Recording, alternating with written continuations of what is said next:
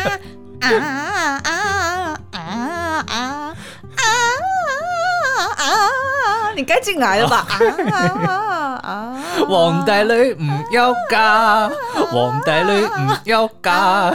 陈李庄王司马，歪歪雄变驸马。大家好，你们的这个收音机呃不是收音机，你们的手机没有坏掉哦。欢迎收听那些电影教我的事。那今天呢，我们想要带大家在这个回忆大道 Memory Lane 上面呢，好好的走一下，要跟大家介绍一部我小时候非常喜欢的港剧。叫做醉打金珠。对那我 Taming of the Princess。没错，没错。那先跟大家讲一下前因后果好了，就是大家可能都知道，小时候呢，你一定有去过一个地方叫做录影带店。就是如果你是八零年代长出大生的的， 录影带就是一个大概长方形扁扁的一个黑盒子哦，然后里面有两个圆圆圈，中间呢有一条那个黑色的丝带。就是 啊，那个我知道，叫我知做录道影，带就是如果没有经历过那个年代的人，你就想象你在看那个柯佳燕的那个我我愿意的时候，哎、不是想见想见你，你 我怎么会讲我愿意想见你的时候，里面不是有一个录音带吗？嗯你对就想象就是那个录音带整个放大，对大概五六倍，录音那就是录影带，嗯对，录影带就是只有声音，但是呢，录影带就是有连声音跟这个影像都有的哦。那这个以前呢，就是有所谓的录影带店，因为可能以前也没有网络啊，也没有 Netflix 啊，也没有嗯这种所谓的串流哦。所以如果呢，当一个节目播完了之后呢，你想要再重看，就只能够透过录影带来看。那所以呢，我妈小时候呢，就其实非常的爱去录影带店里面去租，比如说综艺节目啊，什么《龙兄虎弟》啊，《超级星期天》啊，《孝心撞地球》啊，《幸福吗？很美满。我觉得听到这边，大家一定会想说啊，为什么你们要去租《孝心撞地球》？不是在自己电视频道看就好哦，了对，吗？有时候要重温一些旧的集 数，对。然后呢，当然我自己我也会去买一些日剧的 VCD 或者录影带，比如说什么《一个屋檐下》呀，《Beach Boys》啊，《一零一次求婚》啊，《长假、啊》这些的。所以如果今天听完这一集是我们这个时代的这个朋友们哦，你想要听我们聊一些旧的，我们很乐意哦，就请在这个 Apple Podcast 底下五星留言告诉我们，那我们就会这个先去把它再找回来重温一下，然后再跟大家来分享哦、哎、我觉我觉得真的从这些片单也都可以看得出来，就是呃不同人的不同品味。怎么说像？像我妈就很爱看低沟亮的瓜哦听 秀，呃呃呃低沟亮的瓜听秀。然后我自己是喜欢租那个玫嘛瑰同龄眼不是啦，玫瑰童演在电视上面就可以看得到啊。我就喜欢租那个马丹娜 MV 啦，哦啊然后就在家里面就是学她跳舞。还有那个 Britney Spears，Oops I did it again 。没有，那个是到两千年之后，哦你就把年代混在一起。 OK，好了，那但是呢，除了这些之外，当然还有很多的这个 TVB 港剧哦。嗯那相信呢，很多跟我们差不多年纪的朋友们，一定也是。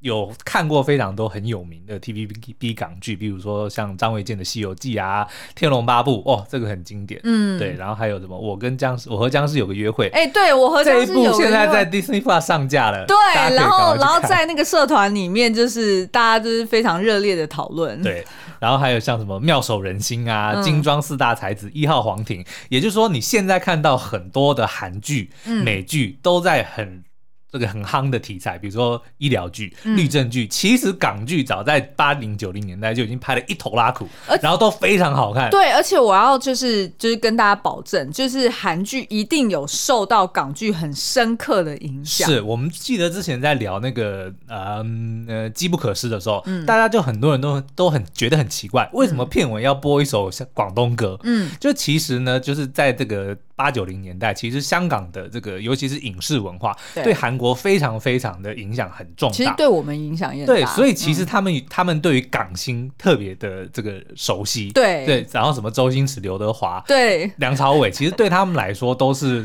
等于是从小看他们长大的的一些偶像。我补充说明一嗯下，就是我之前不是说我乐高的那个就是呃主管呃，它是叫做什么 South East of Asia，就呃就是反正东就南是亚的大总管，对对对，反正就是那个是呃，marketing 呃什么 senior marketing manager，对就是反正他就是大总监就对了。嗯他是一个韩国人，然后他的年纪大概就是大我个六七岁吧，反正就是就是现在应该已经要五十岁所了，以大概就是七零年代左右出生的，对，然后你知道他对什么刘德华，然后什么那个周星驰周星驰，嗯然后甚至连张卫健，，对他都非常熟哎、我觉得这搞不好是你在这个乐高扶摇直上的其中一个原因。什么因为？不是啊，因为你自己都有跟我讲，你常常在这个就是聚餐或什么时候，因为你就告诉他们你在做什么，你是做一个粉丝业嘛，对不对？然后你就对跟他聊，比如说周星驰，比如说刘德华，他们全部都。就我一讲说非常哦，我们熟是悉在介绍那个就是 lessons from movies，对然后他们就会对于这个港片特别有印象，嗯而且他们真的是可以背得出来里面的一些剧情的。对，所以，而且不只是就是那个呃韩国的总监，嗯其实包含就是我认识的其他就是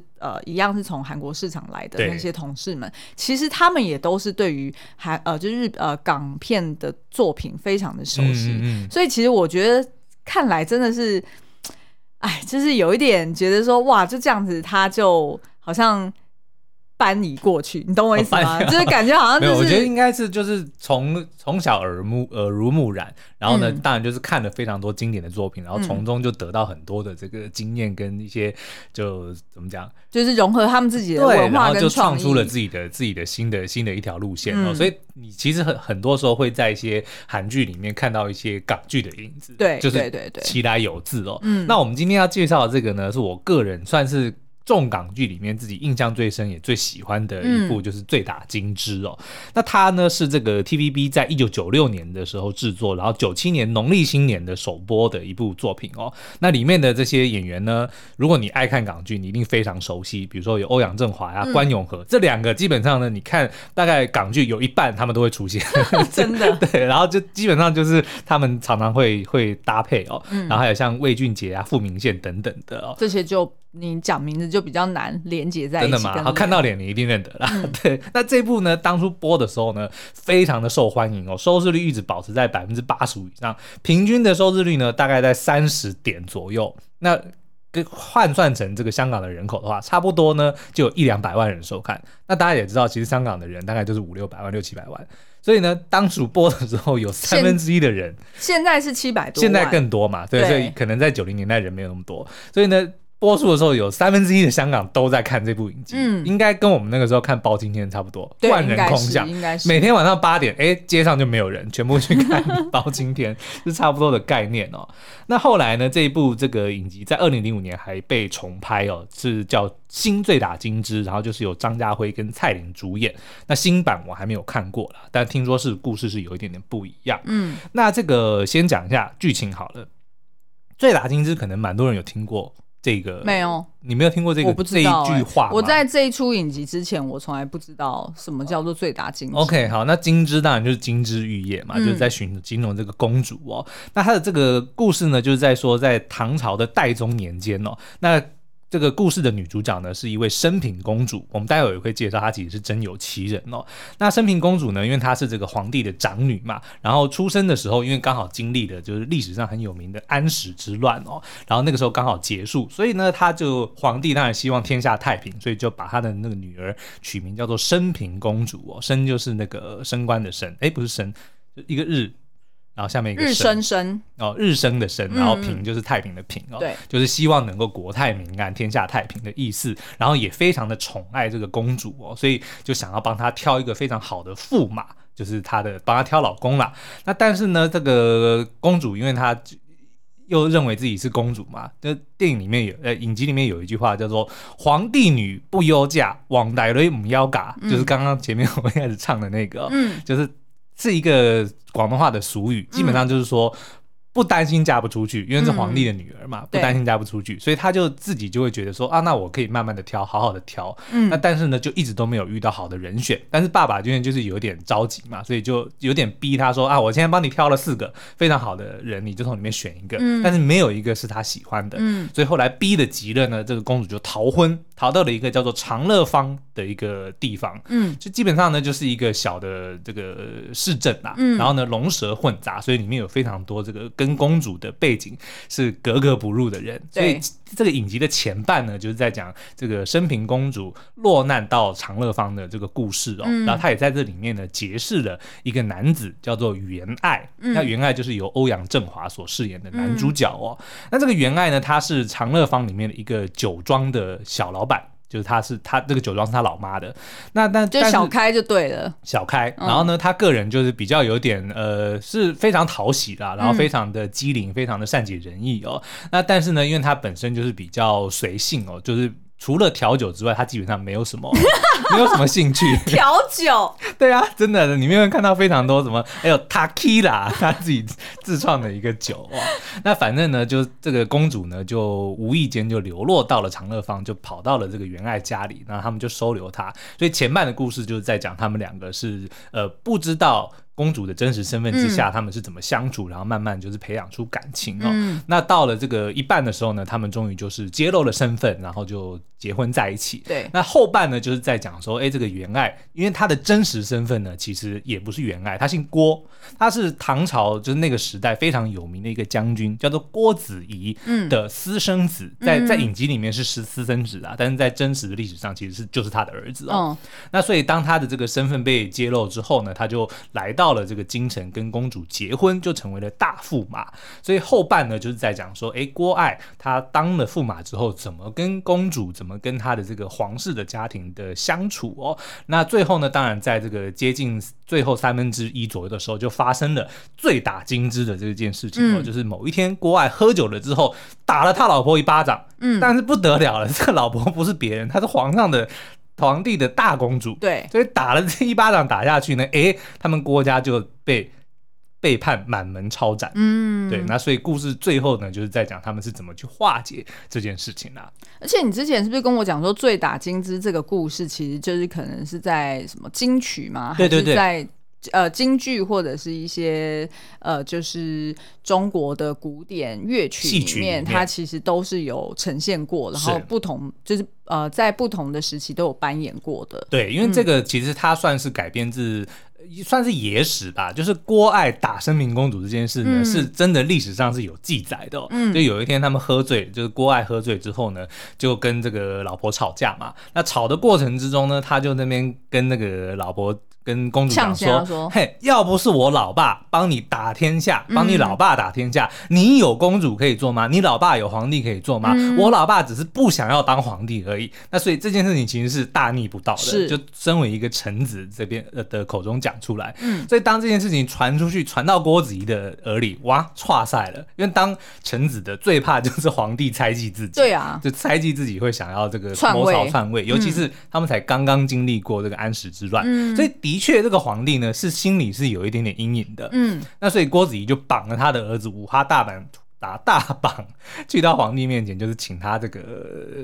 就请他降罪去啦求饶啦。嗯对，那当然呢，皇哦没有没有顺序讲错了，是生平公主先跑去跟她老爸告状，嗯说你看我老公这样讲，他说如果不是他老爸帮你打天下，你就对没办法当对皇帝，对我就对不能当公主。嗯没想到那个皇帝跟他说：“诶，他还真没有讲错，这个郭子仪只是不想要当皇帝而已。如果他想当，我还真的抢不过 他。”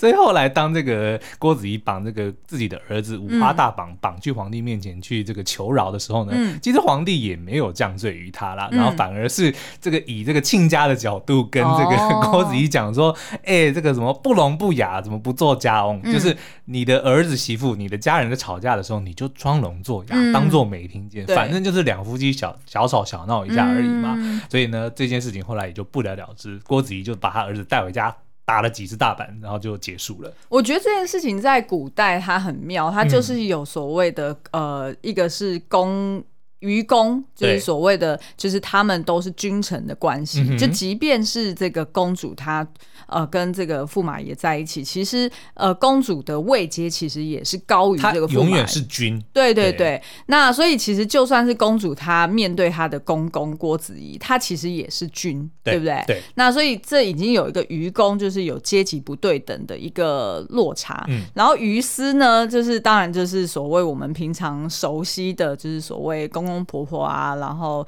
呃那个岳父大人啊等等这样子的一个关系。所以其实这个皇帝呢，在呃就是你刚刚说的这个野史里面，他这个故事其实是这个皇帝其实还蛮事项的，对，他还蛮能伸能缩，对不对？因为他其实知道他自己可能。如果真要打，或者是军权在这个郭子仪身上其实是蛮蛮重，然后他的、呃权势其实是蛮高嗯然的，后的确也立了非常大的功劳。，对，所以其实皇帝当时候他就算是可以轻轻放下。嗯那他轻轻放下的时候，他就是呃很方便的就把这个君臣关系给撇一边，对然后直接就是讲哦，于私你就是这样我们是处理亲就家好了啦，嘛对不对然后就把这件事情给呃就是算是嗯哼嗯哼安、安抚掉了。对对，好哦，那这一部影集呢，为什么我会觉得它很好看哦？我觉得是就是因为它当然是那个时代有它的所谓的这个呃历史的历史的意义嘛，就那个时候其实真的算是港剧的巅峰期。嗯，对不对？所以它里面有非常多这个脍炙人口的作品。那演员呢，我觉得也是一时之选哦，嗯就是关于也不能说一时之选，因为其实他们来来去去就那 些人。对，可是可是我觉得也是因为这样，所以他们每个人的这个不管是默契还是自己的演技，都非常的到位。嗯嗯，因为他们其实常常配合，你就会在很多的戏里面，不一定永远都是男女主角，但是他们好像几乎在彼此的戏里面都会出现。那你会觉得就是关永和到不同的作品里面都在演关永和吗？我觉得不会耶，我觉得关咏荷算是真的很会演的的一个，因为她在这里面，她的确有把那个公主的贵气给演出来。哦，那但是她因为她前半不就是流落到这个长乐坊，对就是她一开始就是啊，所有人都觉得她只是一个，她是一个神经有问题的人， 一天到晚比如说。是你长嘴， 就人家惹她怎么样？是你长嘴，然后人家说长个屁啊呀、想起来就会觉得很好笑，因为我原先呢、就是施央在提议说他很。就是他很怀念以前看的这些剧，嗯哦然后你好像就说哦，我要下载那个什么 TVB 对的，那 app，、我要这边跟大家推荐，就是如果你也是港剧的同号的话呢，嗯你可以赶快去这个 Apple Pa- 呃， 等一下不是不是，你可以去 App Store 或者是这个 Google 的这个商店呢。我觉得今天大家听这一集，就觉得说很 everywhere，就为什么你们两个好像就是讲的有点乱七八糟，然后就是很兴奋，然后一直是 句子都不因为完全捡，到宝啊，就反正呢有一个这个 App 叫做 TVB Anywhere 嗯， Plus，加 一个 Plus，他们都很喜欢加 plus，对对对不知道为什么。对那反正呢，这个好像一个月才一百多块台币吧，嗯你基本上呢就可以看所有 TVB 它有上架的作品，很多啦。就我们刚刚前面介绍的几乎都有哦，嗯对，所以是非常划算的的一个一个 app，一个订 阅的一个订阅，对。所我以本来要讲的是说，就是你当初一开始兴起，然嗯对后去找了这一部作品来看，我就想说，九零年代的港剧有什么好看？因为其实我本身不是港剧嗯迷，对我只是看了很多周星驰的电影，但是我其实对于香港的这些作品并没有那么熟悉。嗯但所以我那时候一开始听到苏央说，哦，要什么哼，说这最个打很好金看，你一定对，要看。然后我就想说，哈，喝醉酒然后打老婆，这种不超级政治不正确的啊， 就觉得说这种作品有什么好看？但没想到呢，我才看了一集，我就整个当从主题曲的洗脑开始， 对 对，就欲罢不能。，对，然后就发现说，哇塞，它的节奏超级的紧凑，嗯因为大概在第一集就把刚刚苏央前面讲的这个前情提要全嗯部就演完了、第一集他就逃婚了嘛。对，没错。然后呃，第二集就开始哎、诶跟这个男主角有非常多的互动，然后很快的，就是每一个角色的形塑都非常的立体，嗯。然后也很完整，而且他们的喜剧节奏抓的超好的耶 真的不是，因为真的是喜剧节奏很难掌握，嗯就是很多时候我们会看到很多作品，他可能想要搞搞笑，或者是想要耍一点就是诙谐，，对，可是要你么就就是笑不出来，啊要么就是台词没写好，要么就是演员没没有就把它是演没有好没有演在那个点对上，，对但不是对？大家，如果你真的以后想要跟我们一样，就是走编剧的嗯路，然后想要写喜剧的话，我真的非常推荐你去看这一部哦，因为他的刚刚讲的，除了节奏之外，他台词写的真是一流。然真的后即使呢，你是看，不管你是看原版，因为它也有三声道哦，就是这个 app，、嗯哎对对对对还有原版的这个粤语、广东话，对还有国语，然后还有越南话，嗯嗯 嗯，所以呢，其实你可以就是自己去挑选，但是我们觉得不管是原版的粤语，或者是后来配音的中文，嗯，其实都都非常的好看哦。中文配音很生动活泼，对，因为它对中文配音就很像我们一直以来听到的那种，就是港剧配音那种很要怎要怎字么正仿腔圆对嗯哦，但是字正腔圆，可是又又感情丰富。然后，然后他的那个最后的语音都会有一个特别的结 尾，就是呃，你不要这样嘛，对不对？就是没有，他讲话很清楚的。我知道，但是他会。嗯，就是有那种很多喉音，就是很 哎，我不会模仿嗯是，反正就是很好笑。 然后台词写的超棒哦，比如说像我们后来在十几集有看到他就是夫妻俩吵架，然后那个。婆婆也加入战局哦，所以当那个国外当然就要安抚老婆跟这个妈妈，当然就是就夹在中间嘛，对，就是男人最怕的两个女人哦。嗯然后就跟他讲说，因为他那个公主嫌婆婆有点粗俗嘛，因为对她毕竟是出身自这个怎么讲，民间对，出身自民间哦，嗯所以就的确有一些生活习惯是跟她身为公主是有点看不顺眼的。那其中一个呢，就是她讲话很大声，婆婆讲话很大声， 所以她就会觉得说她在家里就是一天到晚大呼小叫，就很没有礼貌这样。然后那个郭爱安抚她说，她习惯大声讲话了，你别老顶撞她嘛，你当她唱歌嘛。 就觉得她这些真的是，但是你知道为什么吗？嗯因为其实她是从这个广东话去翻译过来的。嗯其实广东话出了名的，除了它的这个语调比较怎么铿锵有力之外，对对对铿对锵有力之外对，他们的台词都非常的机灵，就非常的 smart，对 Slick 很 sharp，对，就非 sharp 非常的 sharp，就他们常常会有一些歇后语或者一些对对对形容词对对对是非常的生动的，所以即使是它翻成中文哦，嗯，你还是会能够觉得他啊，他他他这个台词就是写的很活泼，嗯对。然后比如说他后面他当那个国外变成驸马之后，他就遇到了其他的驸马，对他才发现当驸马没有想象中这么的自在，或者对嗯没有这么的好，因为公主就是公主的样嘛，她她有一个规范，然后她从小养尊处优，对所以她就会认为说自己的老公应该就是要比如说当自己的。配就是配件件， 就是你就我要你出现的时候你就出现，我叫你在这边就在这边，你在在旁边陪就在旁边陪，叫你去上班就去上班，叫你下班就下班。嗯，所以其实驸马们的都都是只能够表面上面装的说啊，你看我是驸马耶，对不对？啊我，但多是幸就福。很压抑啊，对，所以呢，就是他认识了他的这个连襟，就是嗯娶了其他公主的驸马之后，才发现自己好像上错贼船了、嗯比如说呢，他前一幕就看到这个自己这个生平公主好像对他非常的温柔，对就说啊，我帮你找好工作啦，然后呢，我帮你挑好了衣服啊，这双嗯靴子很漂亮啊，对然后你看到人你要记得笑啊，就是对然后拉着他的脸这样笑对，对对，他。郭爱一开始没有觉得什么，我就觉得嗯他老婆可能对自己就是好啦，就是听老婆的话啦，对，是这样子。但是当他认识了连襟之后呢，他。他们就讲说，你现在上了贼船了。我跟你嗯讲，公主会掌握你所有的行 踪，比如说她有没有派人跟踪你啊，然后这这都是声明在上一幕有做的对对事对情哦。对对，对，然后比如说他有没有说叫你要穿这套衣服啊，要你对穿这双鞋子啊，嗯对，然后或者有没有扯着你的脸让你对人笑 啊，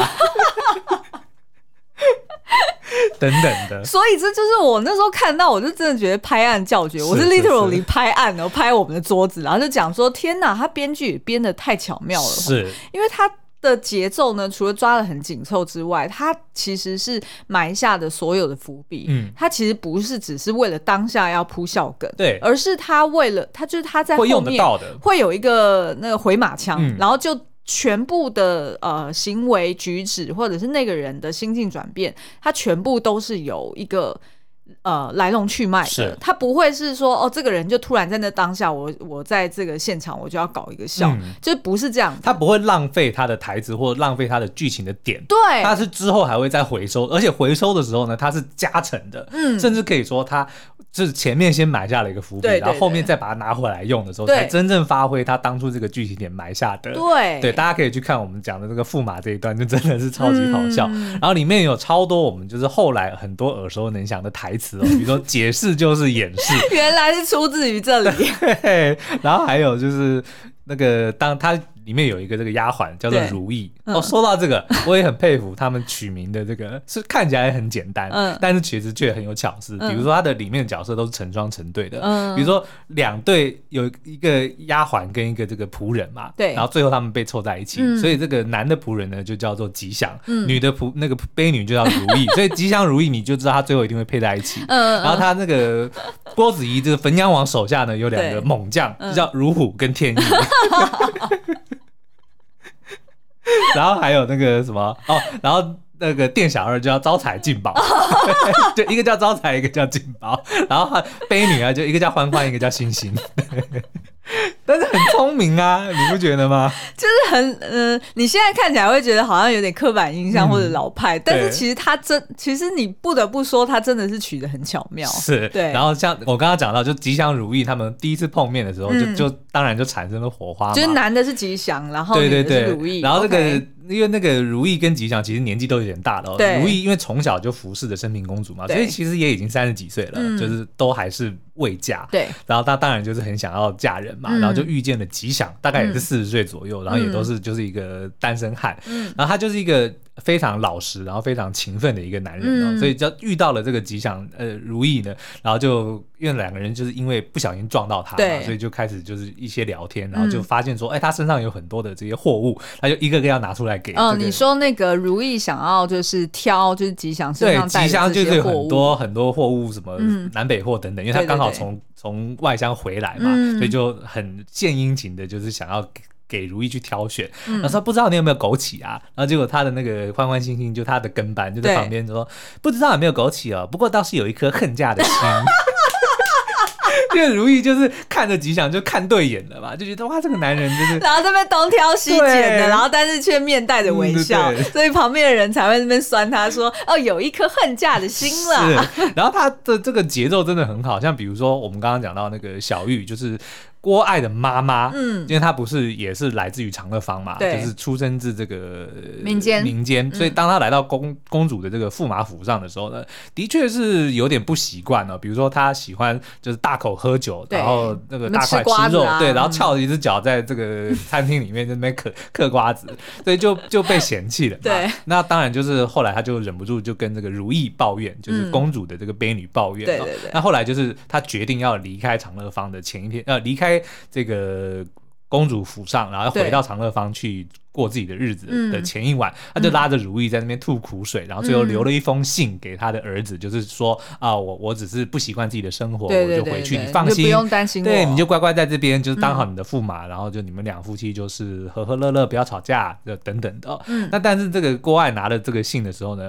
如意就在旁边 narrate，他嗯就念出、 念出那封信的内容，就是我们都完全，因为一般通常就是会有比如说写信的人来配音嘛，或者是读信的人自己念出来，或者是现在都流行，就是直接把信露在这个那个画面荧荧上。幕上，就是对有点像是 LINE 讯息的对对那对样子对的方式。对，但是对，呢，他这一幕他就让如意呢，就是跟在郭爱旁 边，就一路这样踱步，然后一步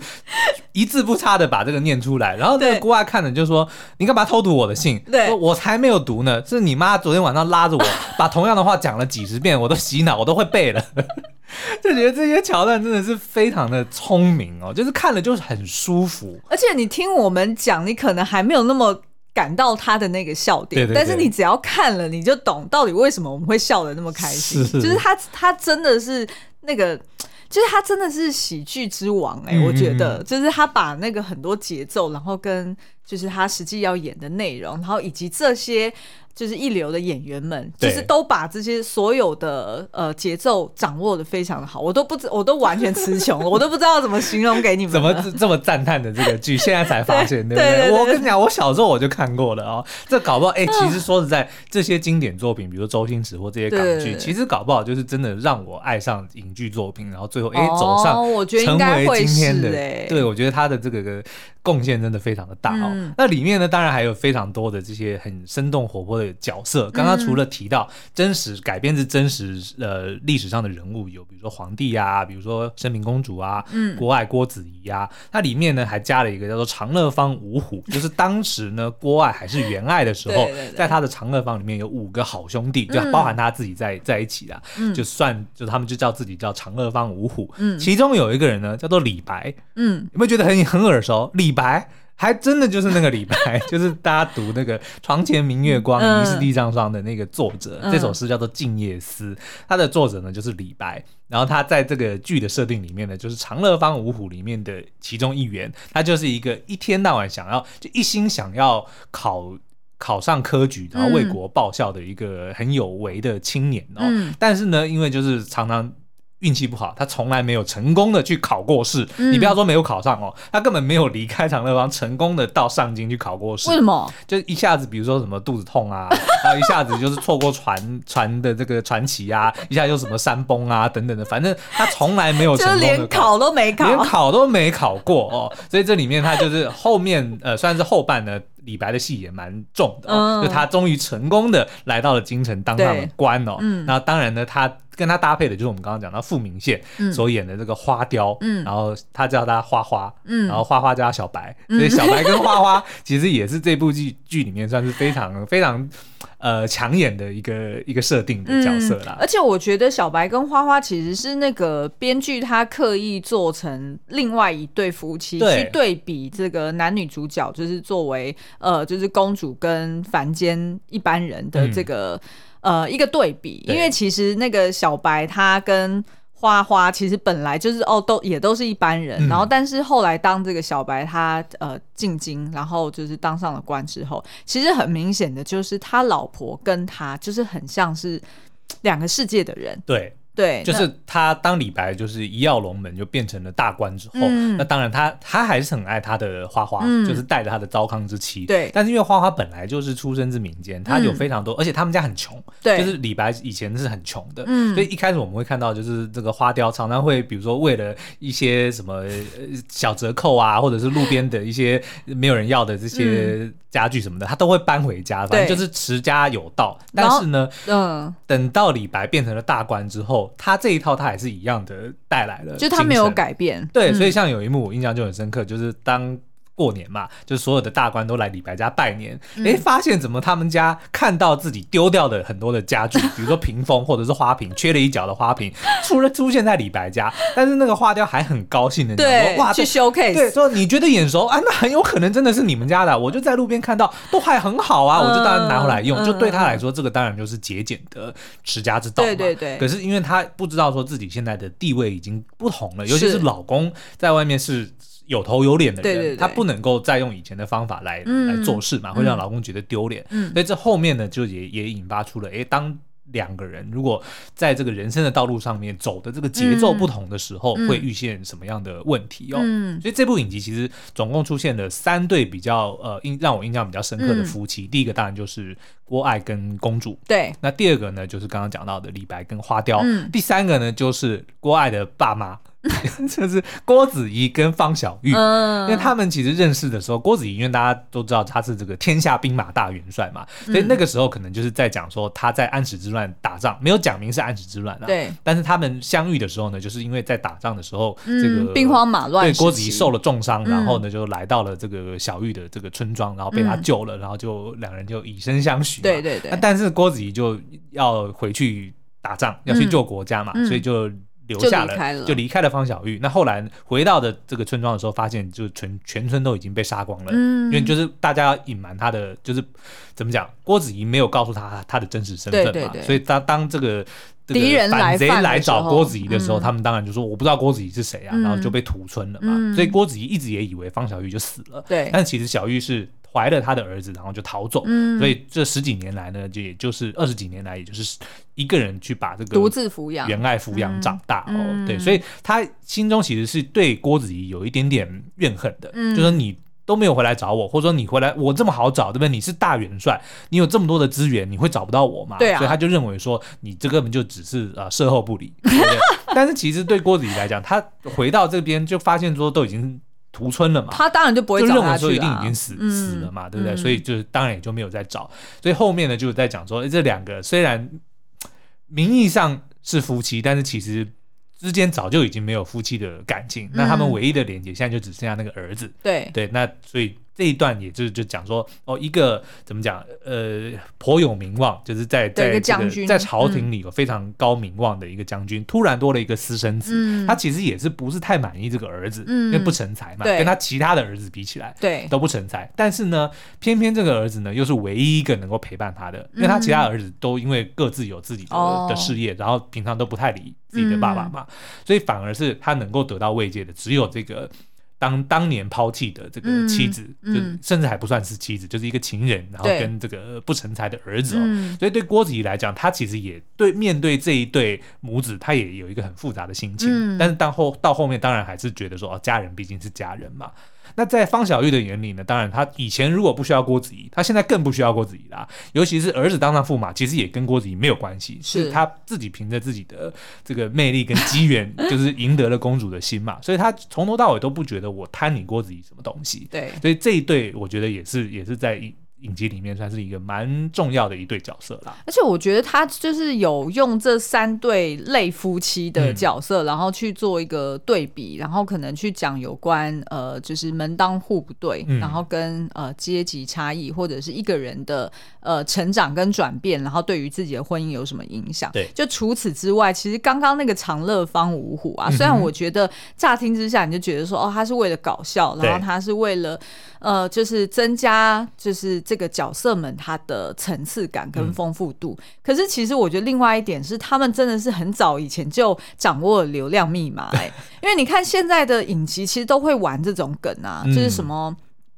台南四人帮。哦对不对就是什么就是要帮主角去弄一个狐群狗党，对对不对对然后然后就是呃，借由这个狐群狗党的互动，然后诶，大家就对于这个主角越来越有情感投射，嗯然后越来越了解他，然后在必要的时候，这些狐群狗党也可以当他的工具人，对对不对？不管是要出任务啊，还是说要帮他摆平一些呃什么情感上的问题、啊，或者是闯祸，哎，对对对，就是 你很还你要有人闯祸它才行是啊。它是对啊很方便的一个、嗯一个一个做法，对然后但是也会是大家看得很开心，觉得很轻松，然后很像是我日常生活中也会有这样子一群朋友的感觉。对，对，所以其实我觉得这这出戏真的太多亮点，讲不完，一集绝对不 够。所以呢，我们其实现在看讲稿啊、大纲，就是我们一集大概都还完全没讨对，论到那个它里面的深层议题包含，譬如说刚刚说的门当户不对，然后夫妻的相处之道，那甚至婆媳是的相处之道，对，然后还有里面的就是李白跟郭艾他们进宫之后，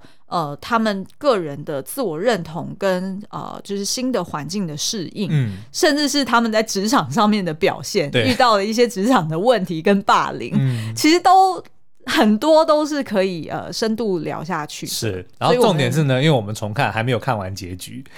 呃，对对对，但是但是就是呃，我觉得今天我们就要不然就是先在这边打住，对然后我们可以礼拜五再聊一对集，。我们赶快去把这个后面，因为我们刚刚在录的前一刻，我们才看到醉打金枝那一 幕，就是真的打下去的那一幕，所以我们现在也很很很很兴奋紧张，想要知道后面发生什么事情，因为太久以前看过了，所以有一点忘记剧情了。嗯所以呢，就是请大家礼拜五再回来继听我们继续聊这个我们非常推荐的经典港剧《醉打金枝》里面的一些非常有意思的议题哦。嗯嗯，好哦、那今天的节目就到这我边，们周五再见，赶快回来哦，拜拜，拜。拜